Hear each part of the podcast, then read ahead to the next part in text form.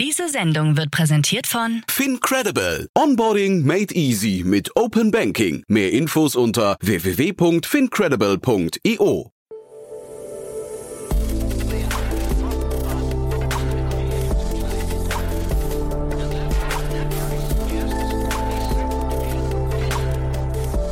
Startup Insider Daily.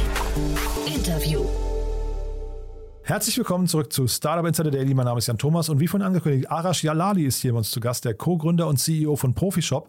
Und vielleicht geht es euch wie mir, ich kannte Profishop bis dato nicht. Das ist aber relativ verwerflich, denn Profishop hat gerade eine 35 Millionen Dollar Runde abgeschlossen mit Tiger Global. Tiger Global kennt ihr, ein Aushängeschild, ein Orden am Revers. Wo Tiger Global investiert, ist ein schnell wachsendes Unternehmen drin. Lasst euch überraschen. Ich fand es auf jeden Fall ein sehr, sehr cooles Gespräch. Arash baut das Unternehmen mit seiner Frau auf. Auch das ist natürlich super spannend. Also kommt sofort, aber noch kurz bevor wir loslegen, der Hinweis auf die weitere Folge nachher. Wir begrüßen Susanne Klepsch, die ist Co-Gründerin und CEO von MeetFox. Und das Tolle bei ihr ist, sie hat ihr Unternehmen gerade verkauft an Send in Blue. Das heißt, wir reden über einen Exit, wir reden über die Anbahnung eines Exits und wir reden natürlich darüber, wie das Ganze jetzt vonstatten geht. Ob Susanne darüber gesprochen hat, wie viel Geld sie jetzt auf dem Konto hat, kann ich jetzt nicht verraten. Lasst euch überraschen, aber ich kann euch auf jeden Fall sagen, es war ein tolles Gespräch. Das kommt nachher um 16 Uhr und morgen dann heißt es wieder Startup Insider Media Talk. Ihr wisst ja, wir haben ein neues Format aus der Taufe gehoben, wo wir jede Woche die wichtigsten Podcasterinnen und Podcaster der deutschen Startup-Szene vorstellen. Und dieses Mal eben Alexander Graf vom Kassenzone-Podcast. Einer meiner Lieblingspodcasts. Ich lerne da immer unglaublich viel, weil Alexander auch wirklich hervorragende Fragen stellt und natürlich vom Fach ist. Er ist ja auch CEO von Spriker und vor allem auch sehr, sehr lange schon in der Szene unterwegs. Lasst euch das nicht entgehen. Ein wirklich cooles Gespräch geworden. Bin ich sicher, wird euch gefallen. Und am Sonntag dann wie jeden Sonntag unser Bücherpodcast Startup Insider Read Only mit meiner lieben Kollegin Annalena Kümpel. Und dieses Mal zu Gast ist Christian Schwedler. Er hat ein Buch geschrieben, das heißt Speed Dating mit der Arbeit von morgen. Und genau darum geht es. Es geht um solche grundlegenden Fragen, ob zum Beispiel künstliche Intelligenz die Arbeitsplätze von morgen schaffen wird oder gefährden wird, mit welchen Skills man in Zukunft punkten kann, wie man es eigentlich schafft, New Work für mehr Freude, Flexibilität und Erfüllung am Arbeitsplatz einzusetzen und so weiter und so fort. Also ihr seht schon, tolle Themen, die, glaube ich, jeden von euch tangieren. Von daher auch das mein Tipp für den Sonntag. Reinschalten lohnt sich. Damit genug der Ankündigung. Jetzt kommen noch kurz die Verbraucherhinweise und dann, wie angekündigt, Arash Jalali, der Co-Gründer und CEO von Profishop. Werbung.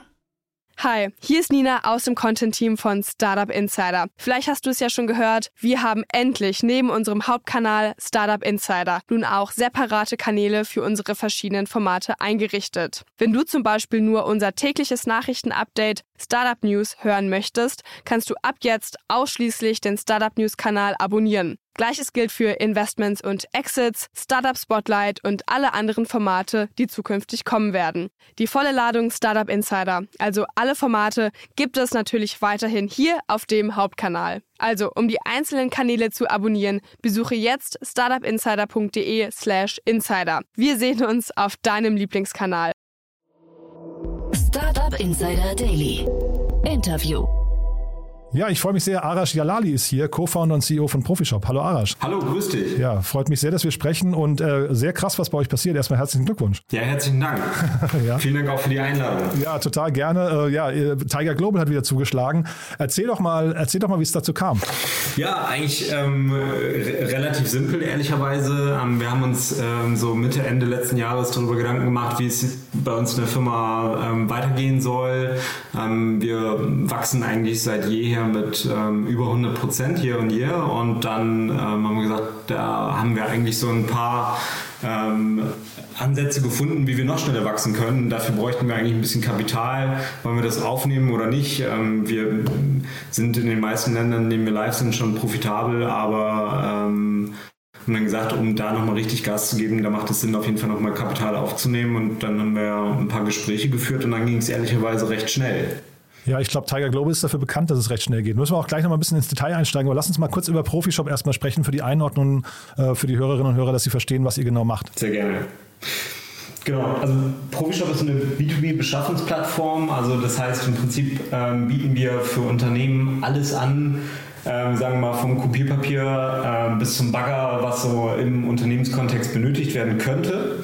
Und das Besondere bei uns im Vergleich zu anderen äh, Händlern und aber auch anderen Marktplätzen ist der, dass die Ware immer direkt vom jeweiligen Hersteller an unsere Kunden versendet wird. Also ähm, da sind halt keine Fachhändler, Großhändler oder sonst was dazwischen geschaltet, die dann natürlich auch an den Verkaufspreisen partizipieren wollen oder müssen, sondern die Ware wird wirklich immer direkt von demjenigen, der den Artikel herstellt, an unseren Kunden geschickt. Dadurch sparen wir natürlich Lagerhaltungskosten, haben kein gebundenes Kapital. Wie gesagt, es gibt auch sonst niemanden, ähm, der in irgendeiner Art und Weise noch an den Preisen partizipiert. Und deswegen können wir die, Pre äh, können wir die Produkte unglaublich ähm, ähm, kostengünstig anbieten und können auf der anderen Seite auch ein sehr, sehr breites Produktsortiment anbieten. Also Stand heute haben wir 1,6 Millionen Produkte von ungefähr 1500 Herstellern die wir im Sortiment haben. Und ähm, das ist natürlich für so einen klassischen lagerführenden Händler gar nicht möglich. Mhm. Jetzt habe ich gesehen, ihr habt im letzten Jahr 100 Millionen Euro Umsatz gemacht, habt 500.000 Kunden. Das müsste doch eigentlich, wenn man jetzt mal, also ich vermute mal, ihr könnt gut rechnen, ne? da müsste doch eigentlich genügend Cashflow eigentlich da sein, um selbst aus eigener Kraft zu wachsen, oder? Genau, das ist per se auch der Fall. Ähm, wir wachsen sehr, sehr schnell. Wir sind jetzt alleine innerhalb der letzten anderthalb Jahre in ähm, insgesamt ähm, 13 Länder internationalisiert. Also waren, waren schon Deutschland und Österreich, sind dann zusätzlich noch in elf Länder internationalisiert. Planen jetzt, in, also unter anderem auch in die USA, sind jetzt seit Anfang des Jahres auch in den USA am Start. Ähm, und planen jetzt zum Beispiel in diesem Jahr auch noch ähm, in zwölf weitere europäische Länder zu internationalisieren. Das kostet natürlich. Ne? Also da muss natürlich schon richtig investieren. Das ist das eine. Und das andere ist auch einfach die Erweiterung der Plattform. Also die Technologie, das wissen wir alle, äh, kostet am Ende des Tages. Und da muss natürlich Geld reinfließen, um da wirklich ähm, äh, Technologie anbieten zu können, die ja, also die Kunden auch begeistert und ähm, im Prinzip ein Lean-Beschaffungsprozess ähm, ermöglicht. Ähm, diese 500.000 Kunden, die ihr habt, ähm, äh, vielleicht kannst du mal kurz ein bisschen clustern, was sind das für, für Kunden? Also welche Art von Produkten werden dementsprechend am meisten nachgefragt? Und mit wem steht ihr eigentlich im Wettbewerb? Also generell ist es so, dass wir einen ähm, 80-20-Split haben. Also wir verkaufen nicht nur an Unternehmen, sondern auch an Privatpersonen. Wir ähm, verkaufen 80 Prozent an Unternehmen und 20 Prozent an ähm, B2C-Kunden. Und die Unternehmen, die wir beliefern, das ist ähm, wirklich vom Kleinstbetrieb bis hin zum DAX 30-Konzern alles, was du dir vorstellen kannst, also alle Größenklassen und aber auch alle Branchen. Also da, da, da gibt es im Prinzip kein, kein bestimmtes Cluster, das wir beliefern, sondern durch unser sehr, sehr breites und sehr, sehr tiefes Produktsortiment sprechen wir wirklich einfach eine un, unwahrscheinliche Bandbreite oder eigentlich die gesamte Bandbreite an Unternehmen an, die es gibt. Mhm. Dann frage ich mal andersrum, was vermissen denn Kunden noch bei euch? Also wenn, wenn du sagst breit und tief, das klingt ja so nach, ihr wollt eigentlich so wie Amazon irgendwie alles anbieten können. Ne? Ist das hinterher das Ziel oder müsste man nicht irgendwie dann trotzdem sagen, keine Ahnung, im Gastrobereich möchte man, weil der besonders lukrativ ist zum Beispiel, möchte man, ähm, äh, keine Ahnung, das möglichst umfangreichste Sortiment haben und das macht man dann erstmal auf Kosten von anderen Segmenten, die man da vielleicht nicht ganz so perfekt bedienen kann? Also ähm, es ist, man, man mag meinen, dass man bei Amazon alles bekommt, aber gerade so im professionellen Bereich ist es tatsächlich so, dass du bei Amazon gar nicht alles bekommst, denn ganz, ganz viele Hersteller, bekannte Brands, die wollen ihre Produkte gar nicht auf Amazon verkaufen. Ähm, nee, ich hätte jetzt auch Amazon nicht als ähm, Konkurrenten von euch gesehen im B2B-Bereich, sondern eher so von der Logik her, ne? dass, ein, dass sie sich einfach positionieren mit, bei uns bekommst du eigentlich alles. Genau, das ist letzten Endes auch unser Ziel und ähm, wir sind in allen Bereichen eigentlich schon vertreten. Es gibt natürlich ähm, bestimmte Segmente, die wir noch ausbauen äh, wollen und können. Ähm, aber das ist jetzt nicht so konkret. Also das hängt ja auch von Logistikprozessen ab, etc. pp. Also ich sag mal, insgesamt wird es ungefähr so 20, 30 Millionen Artikel geben, die sich auf die Art und Weise handeln lassen, wie wir das tun. Also allein in Europa und ähm, das ist ganz klar unser erklärtes Ziel. Mhm. Ja, ich frage deswegen, ich hatte zum Beispiel hier schon Startups, die haben dann zum Beispiel Laborbedarf ähm, äh, sich darauf spezialisiert ne, und, und mhm. statten eben Labore aus und machen das, glaube ich, auch sehr professionell und sehr gut und haben dann diese Nische für sich eben äh, quasi identifiziert, machen wahrscheinlich da vermutlich ähnlich viel Umsatz wie ihr. Und die Frage ist halt eben, ist es hinterher das breite Sortiment, was gewinnt und dann ist Labor für euch ein Teilbereich, aber die Tiefe kriegt ihr nicht ganz so hin? Oder wollt ihr auch äh, tatsächlich dort äh, euch mit solchen Spezialanbietern messen können? Nee, wir wollen sowohl die Breite als auch die Tiefe anbieten. okay. Also Weltherrschaft, ja. Dann, äh, wer sind denn die Konkurrenten von euch? Naja, das muss man tatsächlich Vertical für Vertical betrachten. Also es gibt, äh, wenn du jetzt zum Beispiel mal im Betriebsausstattungsbereich gehst, dann gibt es da natürlich den einen oder anderen Wettbewerber. Ähm, und so ist es eben im Gastrobereich auch oder eben, wie du gerade gesagt hast, im Laborbereich. Ähm, das heißt, es gibt im Prinzip keinen, der genau das macht, was wir machen, aber es gibt natürlich dann pro Kategorie jeweils äh, viele verschiedene Anbieter, die ähnliche Sortimente anbieten oder ähnliche Produkte anbieten wie wir. Mhm. Und wenn du sagst, ihr wollt jetzt die Plattform ausweiten, ist dann also ist damit verbunden auch, dass ihr weitere Geschäftsmodelle anbieten möchtet? Also zum Beispiel könnte ja, du hast ja vorhin Bagger angesprochen, das könnte ja auch sein, so Verleihgeschäft, dass man nicht gerade den Bagger unbedingt kaufen möchte, sondern dass man eher in solche Bereiche noch vorstößt. Ja, also dieser B2B-Bereich ist insgesamt ja unwahrscheinlich groß und auch total spannend.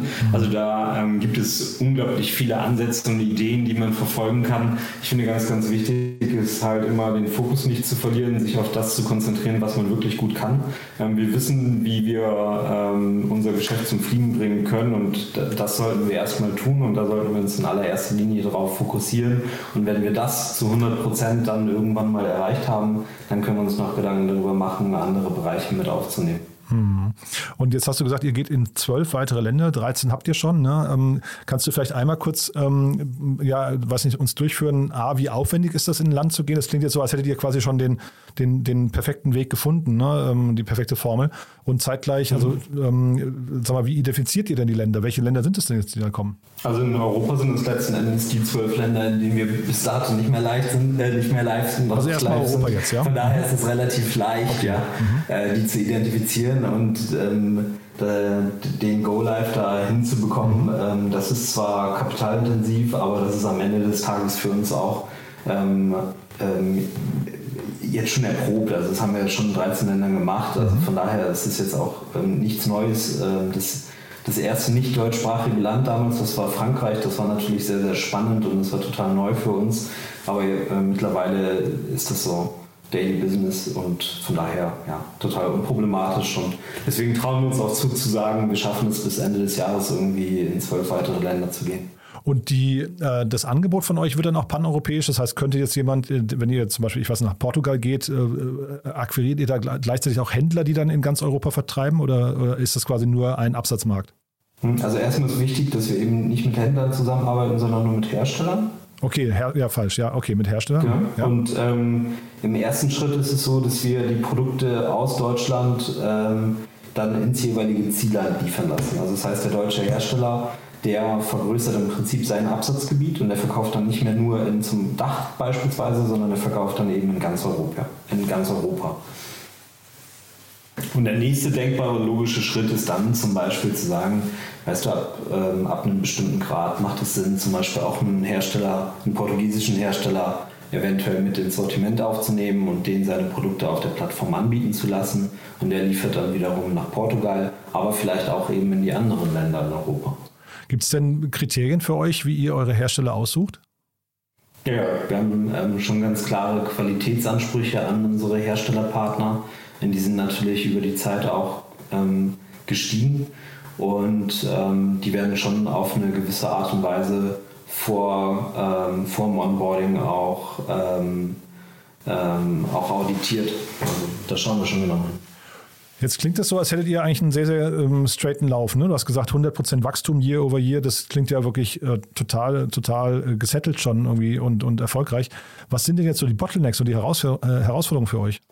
Also ähm, ich glaube, die Komplexität steigt halt eigentlich einfach ungemein. Ne? Also ähm, es ist schon was anderes, ob du jetzt irgendwo nur nach Dach lieferst oder eben irgendwo in 25 Ländern live bist und deine Produkte da anbietest. Und das birgt natürlich viele Herausforderungen, teilweise auch Herausforderungen, ähm, die man noch gar nicht kennt, also die noch vollkommen unbekannt sind. Und ähm, von daher glaube ich, ist es einfach die Gesamtkomplexität. Also wir sprechen jetzt über ein Sortiment von 1,6 Millionen Artikel ähm, Ende des Jahres werden wir irgendwo bei zwei bis zweieinhalb Millionen Artikel sein, die wir auf der Plattform haben. Das eben dann nur in einem Land, das dann multipliziert auf ich sag mal, 20 bis 25 Länder. Also dadurch steigt am Ende die Komplexität, also dass dann für einen denselben Artikel 25 Preise, 25 Sprachen etc. pp. Mhm. Und das im Prinzip im, ähm, im, im, Griff zu behalten, ähm, die Seite performant zu halten, dem, dem Kunden eine, ähm, eine gute User Experience zu liefern, das ist eigentlich die Herausforderung. Ja. Also mit steigender Komplexität im Prinzip irgendwo dieses Qualitätsversprechen trotzdem noch realisieren zu können, das ist halt wichtig. Und jetzt ist ja Tiger Global eigentlich jemand, der normalerweise auf, ähm, ja, ich weiß nicht, auf bestehende Finanzierungsrunden draufspringt und dann, äh, weiß nicht, die nächste Runde eben an, anführt. Ich habe bei euch jetzt keine früheren Runden gefunden. Stimmt das? Also habe ich das, habe ich es einfach nur nicht gefunden? Habt ihr bis hierher gebootstrapped oder wie, wie ist eure Vergangenheit? Nee, wir haben bisher nicht gebootstrapped, sondern tatsächlich ähm, über Business Angels, Family Offices und kleinere VCs ähm, Kapital geraced mhm. und in die Firma investiert. Ähm, wir waren in der Vergangenheit sehr kapitaleffizient unterwegs. Das werden wir aber auch in Zukunft so fortsetzen. Das finden wir auch ganz, ganz wichtig. Also unser Ziel ist jetzt nicht, ähm, Geld aufzunehmen, um das dann einfach ähm, zum Fenster rauszuwerfen, sondern es sinnvoll einzusetzen. Und ähm, wir haben auch in der Vergangenheit schon Kapital aufgenommen, was wir eben dann in die richtigen Bereiche investiert haben, um dahin zu kommen, wo wir heute sind. Und wie kam jetzt der Kontakt zu Tiger Global? Also sind die auf euch zugekommen? Äh, vielleicht kannst du das nochmal beschreiben, weil ich finde das ja sehr spannend, wie die ihre Targets identifizieren. Genau, am Ende des Tages, ähm, je, je weniger man unterm Radar unterwegs ist, sondern je, je, mehr man irgendwo in der Öffentlichkeit steht, desto mehr ähm, potenzielle Investoren ähm, und auch tatsächlich Unternehmen, die ein Interesse daran haben, das eigene Unternehmen komplett zu erwerben, kommen da auf einen zu und ähm, ja, im Rahmen dessen ist das so entstanden, kann man sagen. Bewertung habt ihr nicht kommuniziert, ne? Korrekt. okay. Aber ich finde es ja erstmal spannend, ihr seid ja schon ein Unternehmen, ihr habt, glaube ich, jetzt zehnjähriges, wenn ich es richtig gesehen habe. Ne? Also, also euch gibt schon relativ lange. Du machst das mit ja, deiner. jetzt noch nicht im August dann. Im August, ja. okay, ne? Aber du machst es mit deiner Frau zusammen. Das finde ich ja auch nochmal hochinteressant. Ähm, wie hat man sich das denn vorzustellen mit seiner. Also ich, ich kenne das ja immer wieder mal hier, Central zum Beispiel hatte ich auch einen Podcast, die machen das auch als Ehepaar. Aber das hat ja sicherlich schon ein paar Besonderheiten noch, oder? Genau, also ich glaube, die erfolgreichsten deutschen Unternehmen sind ja Familienunternehmen und ähm, so würde ich sagen, verhält sich das dann auch bei Startups, die irgendwo vielleicht von Gründerpaaren geführt werden. Ähm, das sind dann schon so kleinere Familienunternehmen, die halt, ähm, die, die in, natürlich irgendwo in so einer Growth-Phase irgendwo unterwegs sind. Ähm, aber das, hat, das birgt natürlich un ungemein viele Vorteile, denn man, ist, man vertraut sich nochmal ganz anders als jetzt irgendwie auf so einer rein ausschließlichen Geschäft, geschäftlichen Basis der Zusammenarbeit. Und ähm, die Firma ist ja dann, also ist jetzt zum Beispiel in unserem Fall schon auch unser gemeinsames Baby irgendwo. Ne? Also das heißt, man ist da schon so 24-7 irgendwo mit der Firma zugange und ähm, kann, kann sich natürlich jederzeit irgendwo auch ähm, über die Entwicklung des Unternehmens austauschen, ähm, Gedanken teilen etc. pp. Also es ist ähm, hat schon sehr, sehr viele Vorteile. Nee, finde ich auch, also total, total nachvollziehbar. Ähm, finde ich, macht Sinn, solange es gut läuft. Ne? Aber wenn es mal nicht gut läuft, also man kennt das ja vielleicht auch bei, weiß nicht, Founder-Konstellationen, dann ist vielleicht mal irgendwann einer nicht mehr der Richtige im Team. Ähm, das stelle ich mir bei einem, bei einem Ehepaar dann sehr schwer vor, oder? Ja, also ich glaube, insgesamt ist es, also das, das Startup will ich sehen, wo es immer nur bergauf geht. Also ich glaube, es gibt tatsächlich, das ist eine Berg- und Talfahrt zum Unternehmen, irgendwo ähm, in, in, in, so eine ähm, Growth-Phase zu bringen oder überhaupt zum Erfolg zu führen. Ähm, und ähm, das gehört ja auch dazu. Also man, man sagt ja auch äh, bei der Eheschließung in guten wie in schlechten Zeiten. Und mhm. so ist das bei, bei, beim gemeinsamen Aufbau eines Unternehmens am Ende des Tages auch. Also in guten wie in schlechten Zeiten, da muss man zusammenhalten, da muss man gucken, dass man Lösungen findet. Und da muss man allein sein und da müssen beide Bock drauf haben. Und wenn das gegeben ist, dann funktioniert das auch sehr, sehr gut. Jetzt habt ihr 120 Mitarbeiter, 100 Millionen Euro Umsatz und so weiter. Ne? Also wie gesagt, es klingt alles super. Wann war denn der Moment, weil du gerade sagst, in guten wie in schlechten Zeiten, wann war denn der Moment, ähm, an dem ihr das Gefühl hattet, jetzt haben wir es geschafft, jetzt sind wir auf dem Weg, jetzt, jetzt kommt das Wachstum, wir haben den, den, den, die Blaupause gefunden und jetzt geht es aufwärts? Also ich glaube, für Unternehmen, für Startups insbesondere, ist es halt, die natürlich wachstumsorientiert sind, ähm, ist es natürlich unglaublich wichtig, den Schlüssel zu identifizieren, wodurch sie wachsen. Und ähm, als, als wir diesen Schlüssel eigentlich identifiziert haben und wussten, okay, das sind eigentlich die Stellschrauben, die wir betätigen müssen, um zu wachsen, da war uns eigentlich klar, dass wir das Ganze zum Erfolg bringen können. Aber nichtsdestotrotz, ähm, also hast du ja jeden Tag irgendwie Herausforderungen und ähm, sag mal, also selbst am Markt sehr, sehr etablierte Unternehmen haben, also jedes Unternehmen hat ja irgendwo ein Risiko zu scheitern. Also das hast du ja, glaube ich, immer. Das ist nie abzustellen. Und ähm, das gehört auch, glaube ich, mit zum Unternehmertum dazu. Das ist ganz normal. Hm. Und jetzt vielleicht letzte Frage nochmal. Ihr seid ja in Bremen, das ist ja auch nochmal besonders. Ne? Ähm, wie ist denn das Bremer Ökosystem? Ich, ich glaube, ihr seid das erste Startup aus Bremen, das ich hier überhaupt im Podcast habe. Ehrlich? Ich glaube schon, ja. Ich bin jetzt gerade nicht ganz sicher, vielleicht tue ich jetzt immer Unrecht, aber ich, also ich, man hört nicht viel von der Bremer Szene, oder? Okay, also es gibt, es gibt, schon, ähm, es gibt schon so eine kleine, aber feine Bremer, Bremer Startup-Szene und es gibt hier tatsächlich auch einige sehr, sehr ähm, engagierte Menschen, ähm, zum Beispiel den äh, Jan Wessels, der tatsächlich hier so, ein, ähm, so, ein, so eine Startup-Szene etabliert hat und auch die Startups zusammenbringt und ähm, hier gibt es schon so das eine oder andere Startup, ähm, was, auch, was auch ganz erfolgreich unterwegs ist, würde ich sagen. Ja, also man fühlt sich dort wohl, man hat nicht den, den, diesen Drang, jetzt nach Berlin oder ich weiß nicht, München, Hamburg gehen zu müssen. Also wir nicht. cool. Sucht ihr denn gerade Mitarbeiter? Genau, also wie wahrscheinlich so ziemlich jedes Unternehmen suchen auch wir Mitarbeiter, genau. Und ähm, wir haben jede Menge ähm, Stellenausschreibungen bei uns auf der, auf der Seite, auf der Plattform. Also wenn jemand Interesse hat, dann gerne mal vorbeischauen. Wir freuen uns über jede Bewerbung. Und ähm, genau, das Ziel ist dieses Jahr irgendwie so 50 bis 100 neue Einstellungen vorzunehmen. Oh wow, also fast, fast wenn es gut läuft, fast Verdopplung. Ja, ist ja, ist ja, ja krass. Genau. Ja. Mhm. Ähm, dann ja. sagt doch vielleicht nochmal in dem Kontext nochmal ein, zwei Sätze zu eurer Kultur.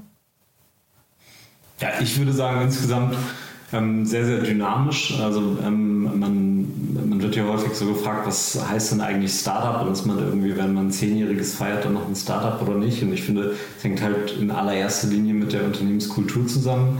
Und unsere Unternehmenskultur ist tatsächlich eine Startup-Kultur. Also da kann sich jeder wirklich mit seinen Ideen einbringen.